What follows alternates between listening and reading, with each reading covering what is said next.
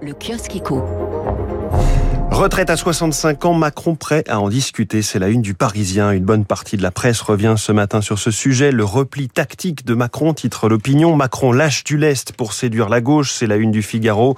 Le recul très calculé de Macron sur les retraites, titre La Croix. Dans l'éditorial des Échos, Étienne Lefebvre note qu'il est plus facile de déambuler à la rencontre des électeurs en promettant la baisse des taxes sur l'essence et la retraite à 60 ans, mais que cela ne fait pas une stature présidentielle. De son côté, Jean-Marc Vittori, toujours dans les Échos, liste sept raisons qui pourraient faire perdre Emmanuel Macron.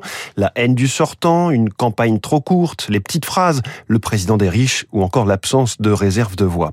Cette spectaculaire photo à la une du Figaro Économie en mer, au large de Saint-Nazaire, un bateau plateforme doté d'une immense grue en train d'installer ce qui est la toute première éolienne en mer française, 180 mètres de haut. C'était hier EDF qui installe enfin un premier mât, 11 ans après le lancement du projet sous Nicolas Sarkozy. Je vous reparlerai de l'éolien et de la bonne affaire hein, que le secteur va représenter cette année pour les finances publiques.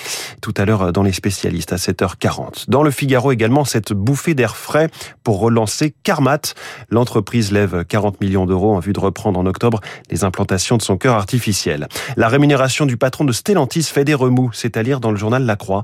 En plus des 9 millions et demi d'euros annuels, Carlos Tavares pourra bénéficier d'actions gratuites, un total que d'autres estiment à 64 millions d'euros et qui sera mis au vote lors de l'Assemblée générale des actionnaires aujourd'hui. On referme ce kiosque écho. Il est 6 h